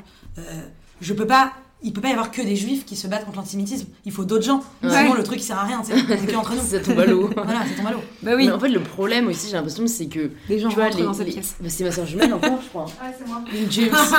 Euh, le problème, je pense, c'est que les hommes, j'ai l'impression, moi, pour en parler, même si je trouve que notre génération, ils sont de plus en plus concernés, parce que bah, des meufs comme grâce à vous, et peut-être enfin Mhm. la génération encore d'avant, ont fait changer les choses, mais ils s'approprient un peu le féminisme à leur sauce, tu Bien vois. sûr. Ouais. C'est-à-dire que moi encore, le, le copain d'une amie, il disait quand même, euh, bah, il se disait oui, moi aussi je suis féministe, Louise, non, non, ceci, non, cela. Et après, il a quand même dit, mais enfin, quand même, euh, moi je trouve ça cool euh, que la femme elle soit là à la maison pour s'occuper des enfants. quoi. Mais bien sûr, non mais Donc surtout. c'est ah. mais il n'y a pas tu que vois, des hommes qui disent ça, t'as aussi beaucoup de femmes qui, C'est qui vrai. pensent ça, mais parce que On leur a mis en tête. ouais. on leur a mis en tête et c'est encore un système vraiment très ancré. C'est des rôles qui sont distribués depuis la nuit des temps. C'est écrit dans les textes fondateurs. Donc, euh, il faut changer ça et c'est vrai que ça prend du temps, ça prend énormément de temps. En fait, je pense qu'il faut juste dire. Chacun a le droit de faire ce qu'il veut. Oui. Parce qu'en fait, le problème, c'est quand tu prends parti, et quand on dit ça, les gens vont dire Oui, enfin, une femme, si elle veut, elle peut rester chez elle. Mais grave Oui. Mais un homme aussi. Mais sans qu'on trouve ça chelou, tu je vois. pense que les mecs, ils ont senti, parce que c'était c'était assez violent comme mouvement, mais c'était totalement nécessaire. Euh, mais ils se sentent euh, attaqués, en fait. C'est un problème de, de virilité, en fait. De où est-ce que eux, ils se placent Mm. vis-à-vis de leur confiance en eux Exactement. Et je pense qu'à partir du moment où tu ta confiance en toi est atteinte, ta, virilité ou ton, ton estime de toi est atteinte, bah t'es vénère. Et donc c'est pour ça qu'ils refusent un peu le mouvement, tu vois. Ouais, ouais. C'est juste Mais, parce euh, que ils- eux, ils passent, enfin, ils, Ouais, ouais, je sais pas, ouais. ils sont, ils sont vexés. En fait. Bah, en fait, c'est juste qu'ils avaient, entre guillemets, une domination jusque-là. Donc forcément, t'es pas content quand on vient te dire c'est fini. Tu Ouais. En plus, c'est pas on va prendre ta place, c'est juste on va partager. Mhm. Et euh, j'ai fait un post sur le sujet là il y a deux jours où tu sais euh, j'avais vu cette étude assez scandale, enfin, scandaleuse, euh, comme quoi les mecs en fait euh, trouvaient une femme plus attractive, enfin plus, plus séduisante. oui, quand elle était pas patronne. quand, quand elle, Ouais. avait pas- quand elle avait Ouais, un job inférieur à leur, au leur. Et il y a une meuf qui a commenté qu'en gros, ouais, elle s'était fait plaquer le jour où elle a, été, elle a eu une promotion parce que le mec supportait plus qu'elle Non, gagne mais plus que non. lui. Mais moi, je le vois tous les jours. Que, enfin, en fait, nous, il y a, il y a quand même un, il y a un double truc. C'est soit les mecs, ils nous accostent en mode, euh, ils trouvent ça trop stylé, soit ils ont une peur bleue de nous. Ouais. Mais ils sont impressionnés en fait. Ouais. Mais Ouais, c'est ils pas se une mauvaise disent- chose, tu vois. Ouais. Comme disait trop meuf, peur. mieux vaut admirer la femme avec qui t'es, tu vois. Exactement. Ouais. Mais ça leur fait trop peur. Et c'est ça qui est horrible. Enfin, tu te dis, euh, enfin, ça nous, ça nous touche pas vraiment parce que du coup, on les base tout de suite, on se dit, oh là là, c'est des bolos. Ouais, Mais c'est dommage. clairement. C'est dommage parce qu'il y a plein de meufs là qui ont des tafs de ouf, des générations au-dessus de nous qui, qui galèrent. Qui galèrent à trouver des cums alors que. De ouf. Parce Non, que franchement, elles ont euh, un côté en fait viril. Puisque avoir au- aujourd'hui un haut poste ou des responsabilités, c'est être viril. Tu vois, il y a un rapport aussi de la virilité avec la femme. Et c'est, bon, c'est en train de changer. Bah, nous, clairement, on se désexualise au travail. c'est Ouais. horrible, mais quand on parle à des mecs qui ont 50, 60 ans, qui sont millionnaires, Mm, tu peux pas être une meuf. Tu Oui. peux pas être une meuf. Mm. Parce que ces mecs, leurs femmes, elles sont, c'est des femmes au foyer. Ouais, ouais. Ok, donc c'est ça leur exemple. Ouais, ils ouais, ils sont vrai. pas confrontés à des femmes. Ouais. Et à leur époque, il n'y avait pas de femmes patronnes. C'est récent, genre pour eux. Mm, Ok, donc on reste des pépettes. Des petits- Mm. On nous appelle les petites nénettes quand même. mm. Les petites pépettes, oh, vous êtes mignonnes. Oh là là. Les filles, on a quand même plus d'expérience que vous. euh. Il y a des claques qui se perdent. Mais, Non, mais c'est on les défonce. Laisse tomber. Et ouais. Et donc Mais on après- de se masculiniser, d'être euh, de, de de parler comme des mecs, et limite de, de, de Ouais. se dire qu'on veut une montre, une Rolex pour les impressionner, ouais. de parler de golf. Ouais, Euh, ouais, rentrer dans le club. faut rentrer dans quoi. ce jeu. Mm. Mais c'est en train de s'inverser. Là, on voit qu'on se ramène à des rendez-vous où les patronnes, c'est des femmes. Ah, cool. Et les mecs, Ouais. euh, ils Mais font on- plus les mêmes blagues. T'as vu qu'on s'entend mieux avec les femmes Bah ouais. Qu'avec les hommes. Parce que les hommes rentrent dans un conflit. Mm. Ouais. Oui, il y a une espèce de volonté, encore une fois, de Oui. montrer euh, je suis un peu supérieure à toi, Oui. quoi. Parce que on peut être aussi assez euh, impressionnante dans le ton qu'on utilise envers les autres, parce qu'on a 25 ans, mais c'est vrai que on sait ce qu'on veut, donc on est très euh, à l'impératif, tu vois, genre tout le temps. Et c'est vrai qu'ils se sentent un petit peu menacés. Alors que les meufs, une Mercedes Serra pour euh, qui est notre idole euh, sur terre, enfin jamais de sa vie elle va se sentir menacée par nous, tu sais, elle Elle en va mode, bah, évidemment vous êtes peut-être la relève, genre trop bien, tu vois. Ouais, ouais, Et du, du coup, pour reparler euh, business, j'ai en, tapant, en tapant, non mais en tapant qu'on n'a jamais fini l'histoire. Oui, mais c'est pas grave, t'inquiète, Ouais, on va pouvoir la finir. Mais parce que du coup, bah oui, pour- si vous voulez là, pour que les gens suivent un peu, parce que j'allais parler de la création de votre entreprise. Ouais. À un moment, vous avez dit salam parce que vous vouliez euh, arrêter de refuser un peu d'opportunités qu'il y avait ailleurs et un peu être indépendante. Ouais, c'est ça. plus bosser pour quelqu'un d'autre. Ouais. Euh, et du coup, vous avez créé votre entreprise Élise Ouais. et Julia. Donc moi, j'ai tapé Élise et Julia sur internet.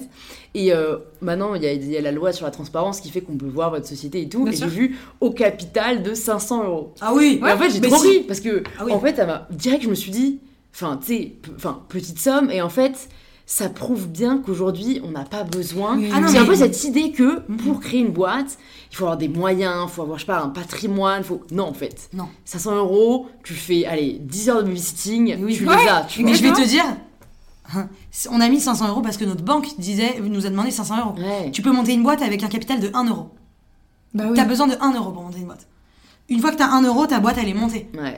Et c'est bon. Après, bon, l'administration française est horrible, mais Ouais, n'importe qui peut monter Ouais. une boîte en Ouais, plus. c'est ouais, dur. c'est ça, mais Ouais, je trouve que c'était vraiment un bon symbole, quoi. Ouais, Ouais, bah oui, ça, bien sûr.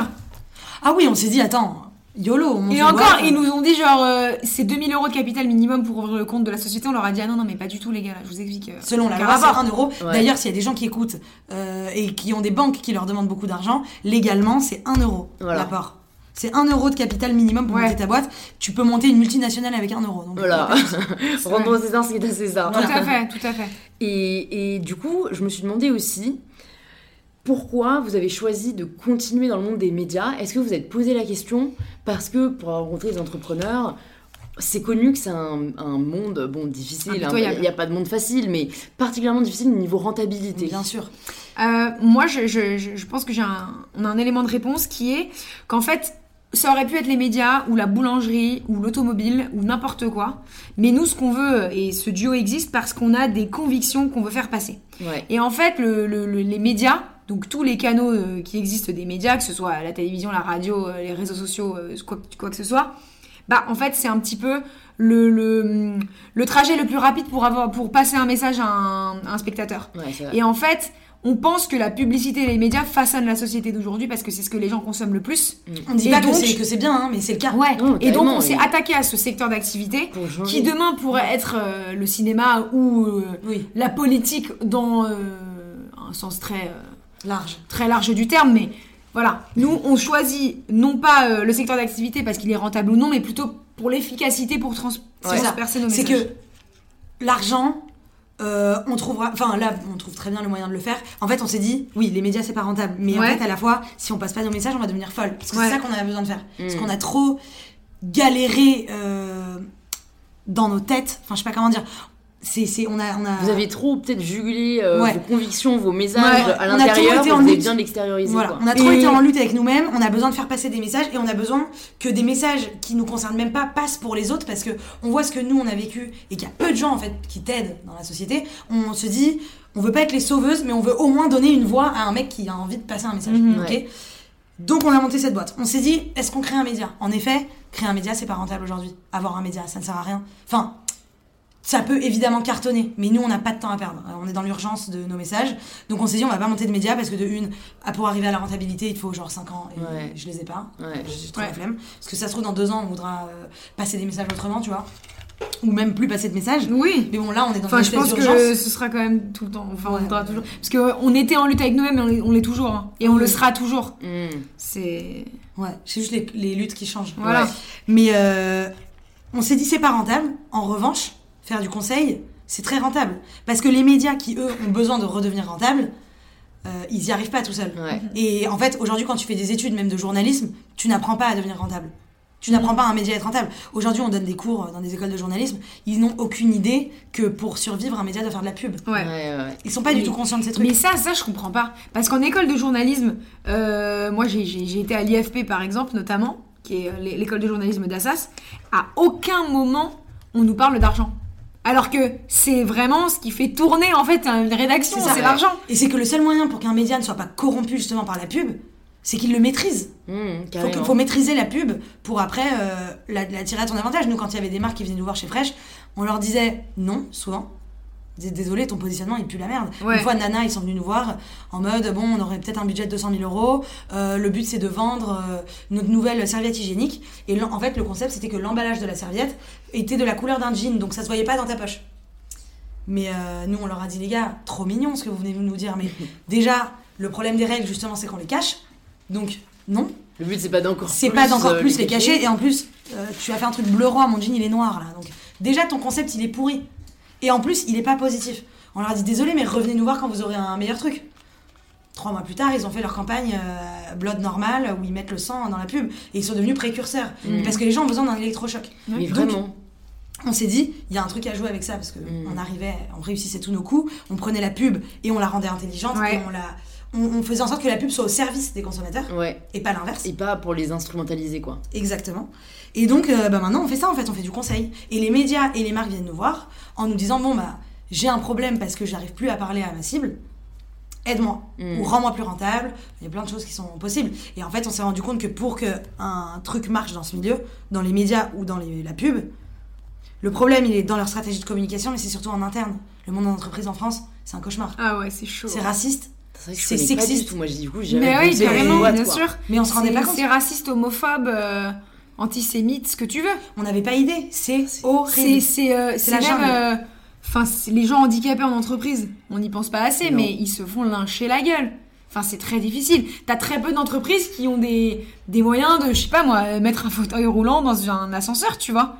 Et ça, c'est des problèmes, mais qu'il faut putain qu'il faut régler parce que tant qu'on ne ciblera pas les gens et tous les gens de la société, il y aura forcément un problème. Que ce soit dans la publicité, le cinéma, les médias en général, ou que qu'en fait que tu puisses dans une annonce pour postuler dans une entreprise, que tu sois euh, de n'importe quelle communauté possible. Il faut que ce soit possible que tu puisses postuler. Ouais. Et aujourd'hui, ça l'est pas encore. Si t'es en fauteuil roulant, tu peux pas aller bosser chez je ne sais pas quelle Ouais. entreprise, tu vois. Ouais. C'est comme tu ça. vois, là encore, je suis reconnaissante parce que je trouve que le changement, il est venu de la société civile. De Ouais, ouf. ouais, Bah, carrément. Ça vient, ça tu vois, Mais c'est vrai que quand vous parlez de ça, moi j'ai pensé à un clip que j'ai vu il y a deux jours. J'adore les vidéos de danse sur Insta. Je sais pas si Ouais, parfois, bien. mais moi je suis là, genre. Ouais, ouais. Les gens savent. Et j'ai vu une, euh, une vidéo donc euh, d'un gros studio à LA. Oui, bah oui, je vois le truc rouge là. Millennium, Unity, euh, euh, LN non, c'est ah. Millennium Dance Complex, je crois. Moi je connais celui où il y a écrit Diversity in Unity là. Ah non, c'est pas celui-là, je crois. C'est là où il y a euh, Dylan Glazer, euh, c'est- Bon, je vous montrerai après. Ouais. Et t'as- une des nanas, en fait, euh, t'as trois danseuses, et la, celle au centre, elle est en fauteuil roulant, et elle danse sur Seven Rings. Bah. Et tu vois, j'étais là, putain, donc j'ai euh, bientôt 22 ans, c'est la première fois de ma vie que je vois une meuf en fauteuil roulant sur un clip et ça claque. Genre, elle était là, elle était à fond, et après, de même pour toutes les communautés, enfin, tu vois, des gens comme euh, Bilal Hassani, là, qui Bien dansent sûr, l'Eurovision. Enfin, En fait, Mais il faut normaliser. c'est- des gens, en fait, ils ont dû vraiment se battre. C'est-à-dire, on les a vraiment, on leur a pas tendu la main, tu vois. Ah non. Ils ont pris leurs moyens, ils ont pris les réseaux sociaux qui sont une chance aujourd'hui, puisque du coup tout le monde a sa chance. voix. Et c'est aussi en fait euh, ce qui a été un peu votre cas, c'est qu'aujourd'hui, et ça je le dis aussi pour tous les auditeurs, vous avez le pouvoir de faire changer les choses. Mhm. Parce qu'on pense toujours que non, on est trop petit, on est machin. Alors que c'est Mais faux. attends, les gens qui aujourd'hui sont big, ils ont commencé où? Bah, Ils ont oui. commencé en postant une vidéo. Ouais. Exactement. Et surtout, Ouais. Il y a un truc qu'on remarque, c'est que c'est très facile, en vrai. Si tu te débrouilles un peu, tu fais des petites, euh, tu fais des petites filouteries. C'est très facile d'accéder au pouvoir. C'est-à-dire pas d'accéder au pouvoir en mode d'avoir le pouvoir, Ouais. mais de leur parler.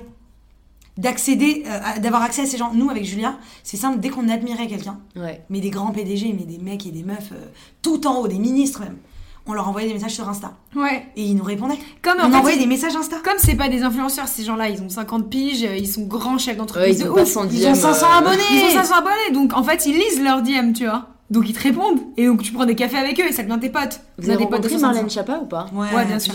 Elle répond sur Insta, je crois que je lui ai demandé de Elle, elle répond pas sur Insta parce qu'elle est un peu en mode blogueuse et tout, du Ouais. coup, de, bah, de son expérience, puisque Ouais. c'est- c'est c'est son- Ouais, et puis elle a des équipes qui répondent. Mais, euh, Mais elle répond, je pense. hein. Euh, Je pense qu'elle répond un peu, ouais. Elle, elle répond beaucoup sur Twitter. Ok. Insta, je suis pas sûre. Mais en tout cas, sur Twitter, il y a, il y a Mais une franchement, euh, En tout cas, vous, ça a été votre stratégie, quoi. bah oui, carrément. Mais oui, Et on- vous avez pas été face à des murs, vous avez été face à des gens des réceptifs? milliards de murs, des murs, Ah. euh, des murs à n'en plus finir. Mais on sait, en fait, on le savait avant qu'on allait Mhm. prendre des murs. En fait, si tu t'attends à ce que tout se passe à merveille, tu vas tellement être déçu et tu vas tellement, enfin, être triste. Hmm. Nous, dès le début, on se dit, de toute façon, on l'aura pas. Mais dans nos têtes, on se dit quand même, on l'aura. Je sais pas comment dire. Oui, je sais ce que tu veux dire, t'as l'espoir, mais mais c'est préparé à la déception. Non, mais en fait, envoyer un message à quelqu'un qui te répondra jamais, c'est quand même planter une graine quelque part. Ouais. Ouais. C'est-à-dire que le mec, même s'il répond dans deux mois, bah dans deux mois, tu seras sur autre chose totalement, mais t'auras la réponse de ce mec et ça va t'ouvrir à un autre truc. Ouais. C'est genre, on- en fait, on sème des milliers de graines tous les jours. Il y en a qui poussent jamais, Ouais. et il y en a qui poussent et qui donnent des arbres de ouf, tu vois. C'est Ouais. une vieille métaphore, mais en Ouais, vrai, c'est vrai. C'est ce que vous disiez un peu euh, sur l'échec. En fait, vous, vous avez jamais eu ce problème de vous dire Oh, si j'échoue, euh, Non, bah, en mais fait, non, parce que- rien. Ouais. Bah, il se passe En rien. fait, rien. Parce qu'en personne n'est mort. Enfin, on est quand même dans un pays qui a des mauvais côtés, mais qui a des extrêmement bons côtés. C'est genre, franchement, quelqu'un qui galère, il est quand même pas mal aidé dans ce pays. Parce vois. que nous, on l'a vécu, euh, le chômage, euh, la, le Bah oui. ne pas savoir ce qu'on veut faire, euh, être complètement paumé, Exactement. se chier dessus. Moi, j'ai gagné une époque, je pleurais tous les soirs. euh, je me disais, mais comment je vais gagner de l'argent je, je, je peux même pas aller au café avec mes copains. Bah je oui. vais pas me payer un ticket de métro parce que mes parents, quand j'ai eu 18 ans, ils m'ont dit, bon meuf, c'était sympa ta petite vie dans le 8 mais ça va s'arrêter là, t'as 18 ans, tu te débrouilles. Ouais. Super, j'ai adoré d'ailleurs. Parce que ça m'a appris à me bouger le cul. Ouais. Mais euh, j'ai galéré. Mais en fait, si tu te renseignes bien, il y a des aides. Ouais.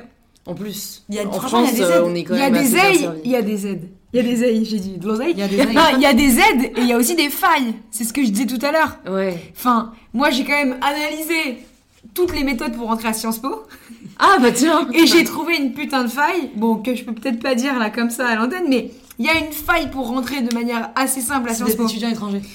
Voilà, c'est Ah ça. oui. C'est qu'en gros, si t'es si la double nationalité, tu passes les concours. En fait, si tu passes pas de concours si t'as une autre nationalité que la nationalité française, tu passes qu'un oral. Ouais. Donc si t'es bon à l'oral et que t'es mauvais à l'écrit, tu peux quand même rentrer à Sciences Po. Tu vois. Je connais une autre stratégie pour nos auditeurs. Ah bah voilà, c'est ce que mon mec a fait.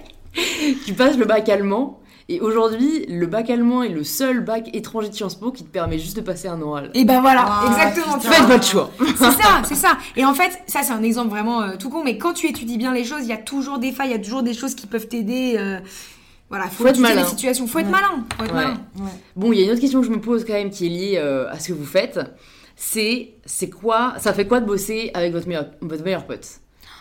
Bah, C'est un bonheur. c'est euh, Parce que c'est du non-stop, quoi. c'est du non-stop. Mais en vrai, on avait très peur. Moi, je me rappelle, en fait, quand on a commencé Fresh, on bossait pas ensemble tous les jours quand on faisait de la radio et tout. Tu sais, on avait nos études. Ouais. On se voyait quoi Deux fois par semaine, on se voyait le week-end. Bon.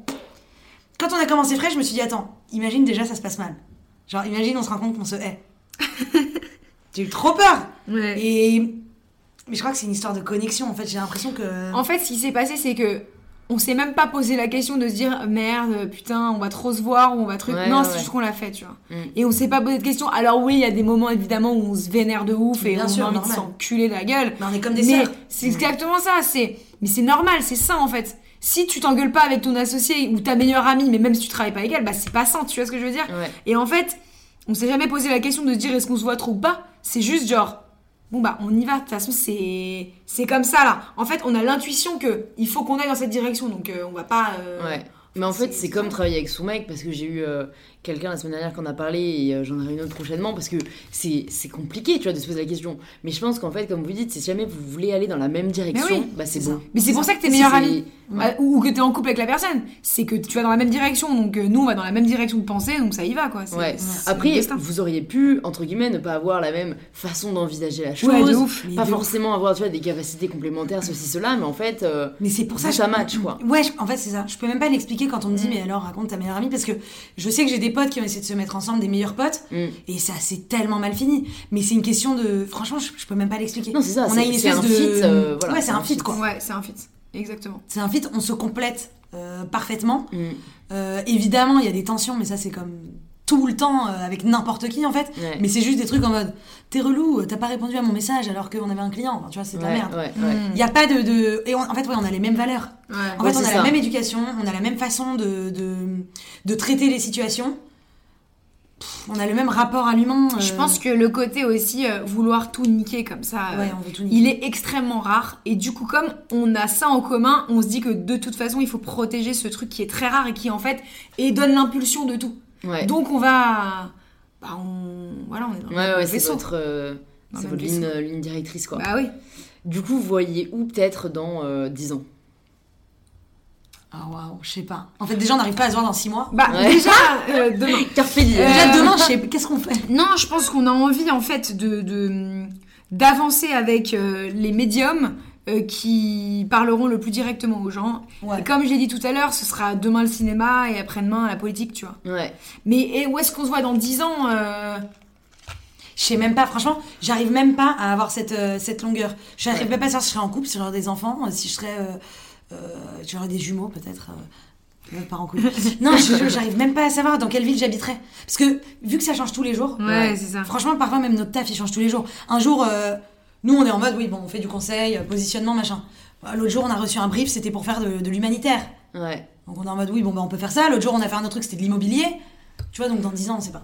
Mais, Mais, c'est euh, bien aussi de ouais. pas savoir. Ouais, c'est ça. C'est ça, hein. moi en vrai je dis ça, mais moi je suis incapable de répondre à la question. Incapable. Mais en fait, je pense que c'est une question qu'on posait beaucoup avant, Ouais, comme si c'était bien d'avoir la sécurité, mais c'est ça. mais en fait c'est bien, enfin c'est cool ça. aussi de pas forcément en avoir. Bah, regarde nos parents, ils font leur, le même taf depuis 30 ans. Ouais. Mais aujourd'hui, je connais personne qui va avoir le même taf pendant 30 ans. Bah oui. Mm. Personne de ma génération, déjà au bout d'un an, ils en ont marre. Ouais. Personne ne va avoir le même taf toute sa vie. Ah mais nous, euh, mais même nous, hein, quand on est genre en mode en mission de conseil, au bout de, vas-y, d'un an, on est en mode, ouais, ça nous casse Mais fraîche, franchement, honnêtement, quand- déjà quand on est arrivé, on s'est dit bon, on reste un an et on voit parce qu'on a envie de monter une boîte. Ouais. Au bout de 8 mois, on était en mode vas-y, j'ai besoin de voir autre chose parce que Mm. je sens que j'apprends plus rien. Ouais. Ouais, c'est la bout de volonté ce de, continuer apprendre. à apprendre, je suis d'accord, Ouais. c'est un gros driver. C'est ça. C'était par rapport à la conception américaine, parce que tu vois, moi je l'ai beaucoup entendu sur des podcasts américains, euh, le tu vas où dans 10 ans et tout, et eux ils, ils aiment un peu ce côté euh, strive for better, genre, euh, tu sais, un peu des long-term goals, et ils hésitent pas à mettre des chiffres et tout, ce que je trouve assez anxiogène. Du coup, vous, c'est pas du tout un truc que vous avez fait en mode. Parce que tu vois, je peux comprendre aussi d'un côté l'idée de se dire. euh, c'est le but qui, te- qui te nourrit, tu vois. C'est moi dans 10 ans, je veux euh, avoir l'émission number one Bien sûr. sur la télé, tu vois. Bon, moi perso, c'est pas, c'est pas mon approche. Est-ce que vous, vous êtes posé cette question? Est-ce que bien vous sûr. avez quand même des. Oui. Peut-être des cases à cocher, tu sais, genre j'ai envie Bah, de faire ça on dans veut ma être vie. très riche.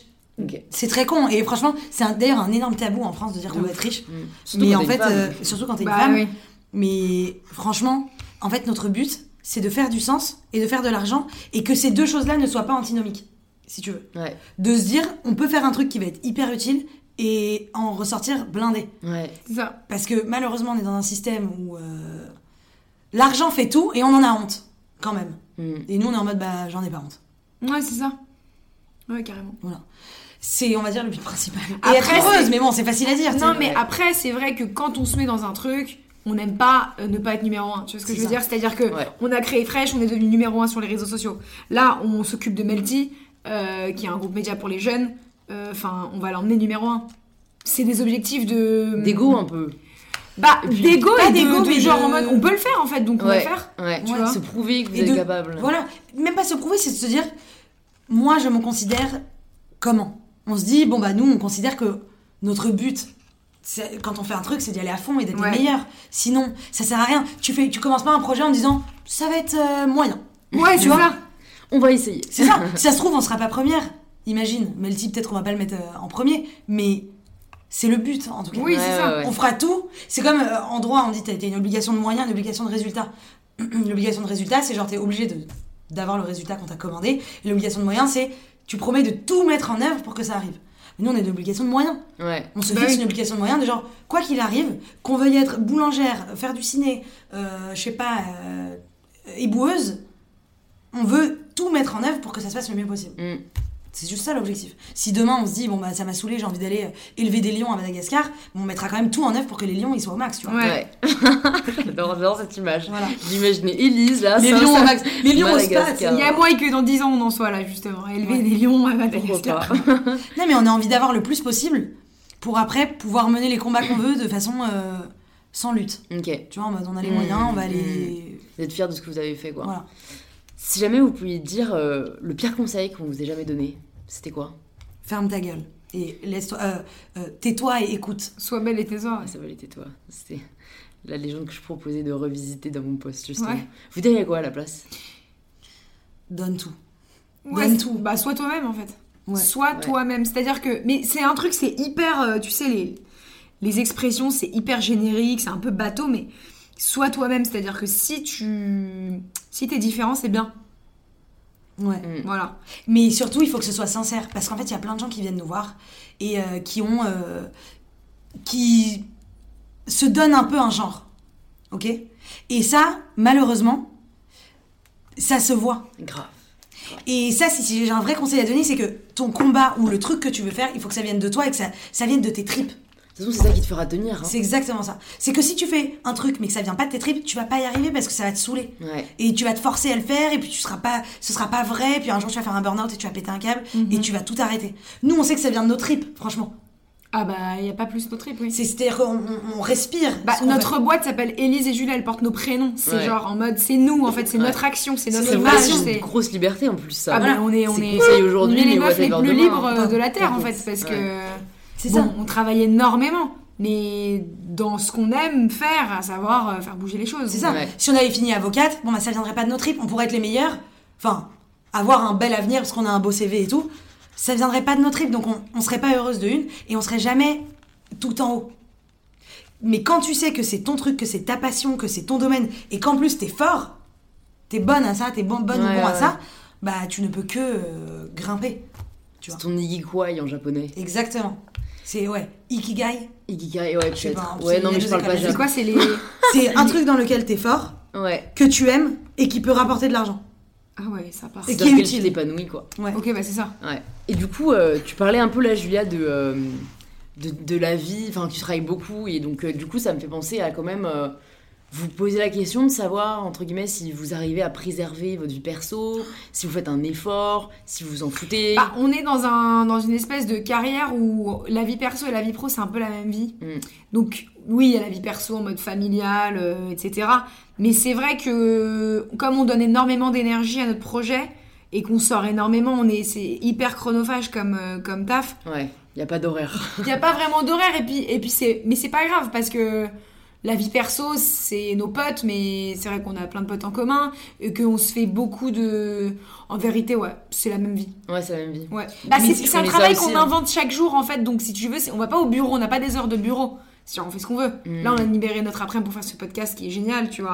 Salut. Mais ça fait partie de notre vie privée. Regarde, on parle de notre vie privée là, tu vois. Grave. Donc en vrai, la vie privée, la vie perso. euh, enfin, c'est- pas un manque que vous, que vous ressentez parfois, à vous dire oh, quand même. euh, Non, parce qu'on prend vois. vraiment du temps. En fait, et, et c'est un truc même que on dit quand on rencontre des, des gens qui commencent par exemple dans l'acting ou dans les milieux, tu sais, euh, un peu de la mode, les milieux artistiques, c'est qu'il faut absolument garder des bases.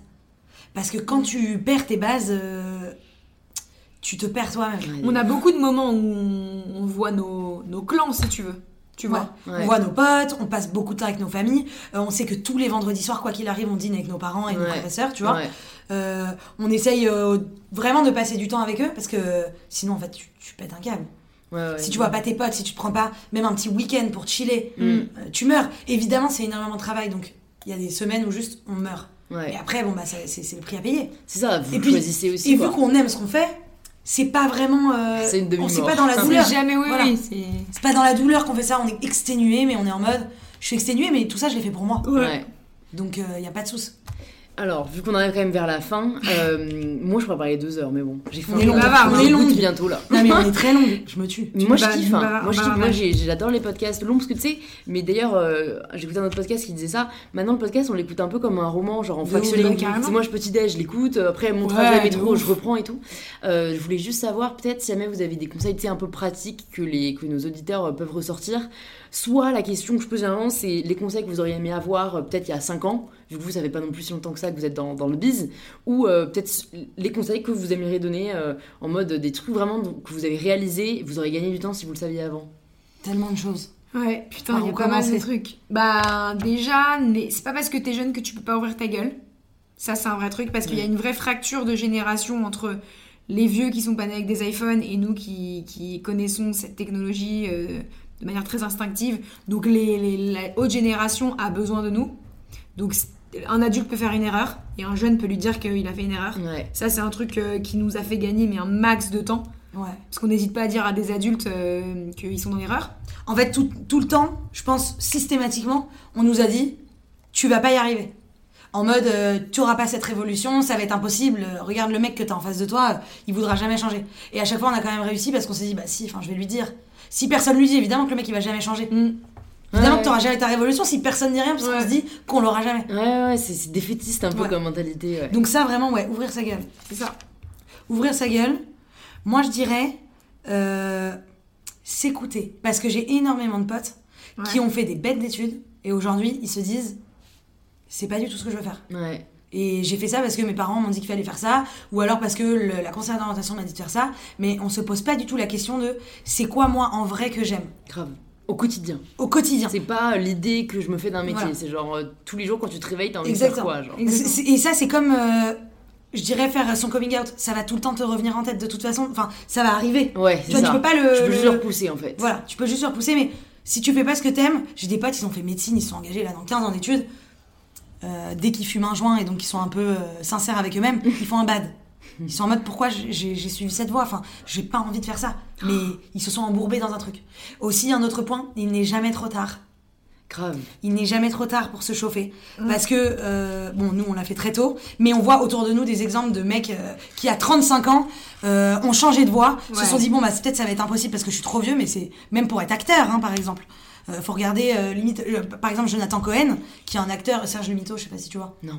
Bah, c'est un Mais super acteur, il est partout chose. au Ouais. cinéma en ce moment, mais lui, bah, il a commencé vraiment à, percer à 37 ans, tu vois. Donc euh, pareil, ouais, c'est les injonctions, je trouve, qu'on voilà. nous répète. Exactement. Euh, ou deux, euh, non, c'est trop tard. C'est Morgan Freeman qui a c'est- commencé tu- sa carrière. Tu sais, la danse, pareil, on Freeman. dit, euh, il c'est- c'est- t'apprends quand t'es jeune. Ouais, c'est ça. Morgan Morgan, Freeman. Freeman, il a commencé sa carrière à 50 ans. Ouais. Et maintenant, c'est genre Dieu. Dans Ouais. tous les films, c'est Il joue Dieu. Littéralement Dieu. il joue Dieu. La preuve par quatre. Il y a ça. Après, on conseille vraiment pratique, pratique. Si vous voulez monter une boîte, ne le faites pas seul. Ouais. C'est-à-dire euh, pour la partie administrative. Euh, à- euh, Prenez contactez un des... expert comptable et ouais. il le fera pour vous. Parce que nous, on n'a pas, on n'a pas fait ça. Et du coup, maintenant, on est embrouillé avec euh, des ministres, genre tellement. On a été loin dans la plainte de genre, les gars, vous êtes des malades mentaux de cette administration n'a aucun sens. Ouais, en fait, l'administration française, vraiment, pour monter une boîte, c'est un cauchemar, mais sans fin, ils sont perdus. Il faut absolument aller sur des sites comme euh, Legal Start, Ouais. qui sont des sites qui, hum, juste, tu, tu, tu les payes et Ils ils te font tout. tout. Ok. Et ça coûte pas très cher, c'est des petites startups qui sont super, qui vraiment servent à quelque chose. Ça, c'est un vrai conseil parce qu'on s'est rendu compte que même si tu peux monter ta boîte avec 1 euro aujourd'hui et que c'est trop cool, franchement, il faut du courage Ah ouais. administratif parce que on vit dans un pays qui n'est pas du tout encore adapté au numérique. Nous, on a découvert au- euh, en 2019 comment envoyer des, des lettres, parce que franchement, on fait pas ça. Enfin, quand quand l'URSSAF nous dit il faut nous envoyer un courrier, on leur dit les gars, on envoie des mails. Enfin, Ouais, ça en m'en 2019, Ouais, de ouf. on envoie des, des, des Alors après, DM. on a, on, a, on a mal timbré une enveloppe trop lourde. Et Ouais. vas-y, ça nous a. Scandale. Ouais, on a perdu deux mois en fait. On a perdu Non, deux mois dans notre procédure. qui a une enveloppe, euh, qui a une balance à enveloppe, tu sais, chez lui? Enfin bon, bref. Voilà, Donc, euh, donc ça voilà. c'est conseil pratique. Autre conseil pratique. Non, mais c'est- il y a pas mal de conseils là déjà qui Ouais, c'est Ouais, déjà pas. Et il faut, il faut, il faut Elle est partie pour faire une leçon. se battre. Il faut se battre pour ses droits, quels qu'ils soient. Et il faut pas se taire parce que sinon on laisse se perpétuer les situations. C'est bien. C'est bien, mais j'ai l'impression que tu, tu anticipes ma dernière question, qui est la question signature du podcast. Ça signifie quoi pour vous prendre le pouvoir de sa vie? Waouh. Prendre le pouvoir de sa vie. Bah, c'est de comprendre, je pense, hein, je me lance, je me lance. Vas-y, Vas-y, c'est parti. c'est- ton, c'est ton moment là. Philosophique, je te fais confiance. Je pense que prendre le pouvoir de sa vie, c'est comprendre qui tu es, comprendre ce que tu aimes, savoir euh, ce que tu ce que as envie en fait, et juste euh, bah, le faire. C'est-à-dire que si tu fais un truc que t'aimes, t'as pris le pouvoir de ta life, puisque si t'aimes les meufs, bah tape-toi des meufs, tu vois. Tu vois ce que je veux dire Ouais, Et puis là, tu- un et là tu prends le pouvoir, puisque, puisque si tu te tapes des mecs, t'es pas heureuse, tu vois. Voilà. C'est être en cohérence. Mais Bah toi, tu me tues, toi. Oui, bah oui, Philosophe mais du c'est ça. 21 e siècle. Enfin, ça peut être, je sais pas, si t'aimes le chocolat, mange du chocolat, meuf. Grave. Mec, ça, c'est mon combat. Et là, tu Oui. prends le pouvoir, tu vois, parce que tu Oui. vas pas euh, te laisser dominer par un truc. en fait. Ah, si voilà. jamais j'essaie d'employer des termes, tu vois, un Et peu. puis, et euh, puis, auquel cas, parce que ce podcast, je pense qu'il est très entrepreneurial, tr- très entrepreneurial, très euh, girl boss et tout ça, mais si ton kiff c'est juste de te branler la nouille toute la journée, mais t'as le droit aussi, tu vois. J'ai reçu le qui fait ça avec plaisir. Voilà, t'as le droit d'être un branleur qui, qui kiffe en fait avoir la flemme et se mater euh, des séries Netflix toute la journée, t'as le droit Oui. de faire ça. Oui. Prendre le contrôle de sa vie, oui, c'est ça, c'est vouloir, c'est juste faire euh, ce que tu as envie de faire et ce que tu aimes faire et ce en quoi tu es bon. Mais si t'es bonne euh, juste en, si t'es bonne en, en maths, c'est trop bien, donc vas-y, fais une carrière dans la finance, je sais pas. Mais si t'as juste envie, voilà, comme elle dit, d'être, euh, D'être De toute- chiller. Ah oui, de faire ta life en fait. Ouais, tu le fais. Fais ta life. Ouais. C'est un bon titre de Fais podcast. ta hein. life, ouais. Vous voulez, tiens, j'ai jamais fait ça. Est-ce que vous voulez choisir le nom du podcast? J'ai tellement kiffé que l'épisode qui sort demain. Je mets les autres en stand-by et je sors celui-là. Ouais. arrête, mais tu me Ouais, tues. c'est vrai, ouais, je je pense que là, les gens, ils sont à une période où ils ont besoin de ce genre de message. Oh là là, énorme. Mais elle me tue. Ah ouais, j'adore. Euh, on Du coup, vous pouvez même choisir. Là, là, le Fais ta life, je trouve pas mal parce Bah qu'il ouais. résume bien ce que vous avez dit, mais si vous avez une autre idée de, du message tu vois, que vous voulez un peu euh, life, donner. bien, euh, moi ça me va. Hein. Ouais, ouais, ouais. Fais Je ta sais life, on se le dit tout le temps. Fais ta life, meuf Stave. Genre, euh, vas-y. Ouais, c'est vrai. C'est vrai, c'est vrai qu'on est très comme ça. Élise, elle est pas convaincue. Faudrait que je brainstorm. Ah. Élise, Parce que Fred tu m'envoies un, message ce soir. Aux toilettes, tu vas avoir une épiphanie. Tu vas Mais en ça, fait, c'est ça. Totalement une épiphanie après Ga- Game of Thrones. hein. Bah on fait ça, allez, soir. comme ça euh, tout, tout- le mystère est entier. Ouais. Rendez-vous demain. Ouais. Trop cool, bah merci beaucoup les filles quand même. Euh, euh, où est-ce qu'on envoie les auditeurs qui vous ont grave kiffé Sur nos Insta. plus sur vous? Ouais, Sur nos Instagram, notre prénom plus notre nom. ouais bah je mets, je les places dans les notes du podcast. Ah ouais. Je mettrai une story dans tous les cas où je vous taguerai comme Ah ça. ouais. Génial, génial, ouais. Ah, tu nous fais gagner On des fait followers. ça. Et j'ai coupé l'épisode ici, vu que après on continuait dans d'éternels débats et le podcast aurait pu durer littéralement 4 heures. En tout cas, j'espère vraiment que euh, vous avez apprécié cet épisode. Merci d'avoir été présent jusqu'au bout. S'il vous a plu, vous pouvez en parler autour de vous, à des amis que cela pourrait inspirer, et sur les réseaux sociaux en taguant @inpowerpodcast pour que je puisse vous reposter. Vous pouvez également vous abonner sur Apple Podcasts, SoundCloud, Deezer ou encore Spotify pour ne pas rater les prochains épisodes. Je vous réserve quelques surprises dans les épisodes à venir. Je vous souhaite à tous une très belle semaine et on se retrouve mardi prochain pour le tout nouvel épisode d'InPower.